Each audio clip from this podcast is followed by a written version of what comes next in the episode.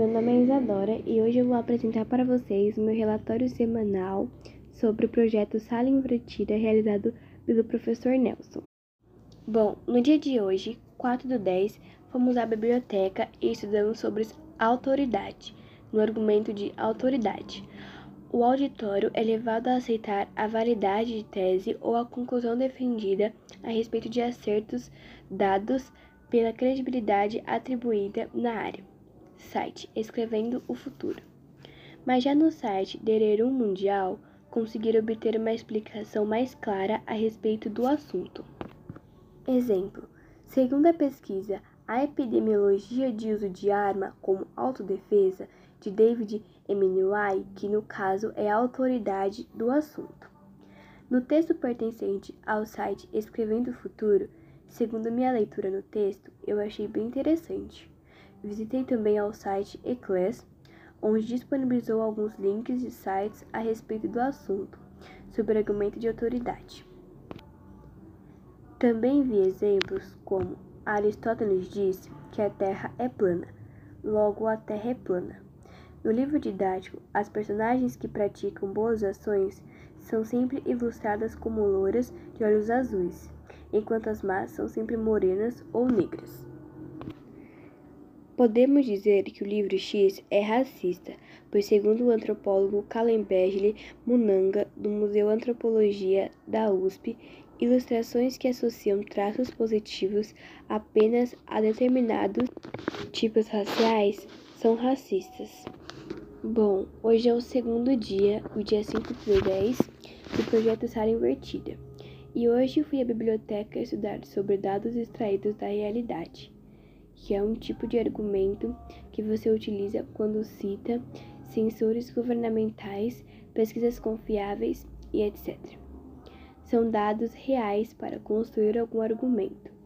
Para mim, essa foi uma explicação bem clara, no qual eu consegui compreender. Também em outra língua são dados estatísticos ou fatos notórios de domínio público. Site Passeio Direto da Realidade. Exemplo: o texto mostra que a história da busca pelo reconhecimento teve início na Grécia Antiga, segundo, segundo o site.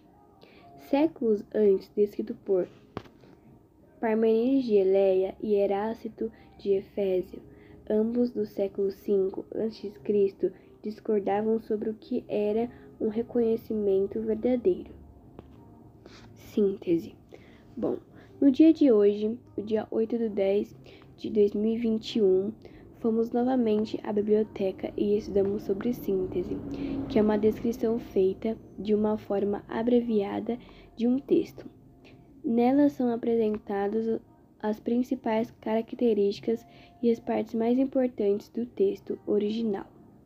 Ela também pode ser reconhecida em três maneiras: argumentativas, críticas e explicativas.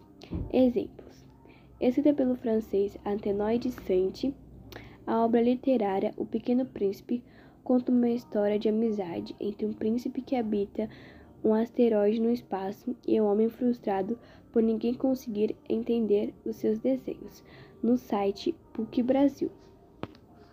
Mas no site Unisc achei uma resposta mais clara que pude compreender melhor sobre o assunto e também contém exemplos com mais clareza.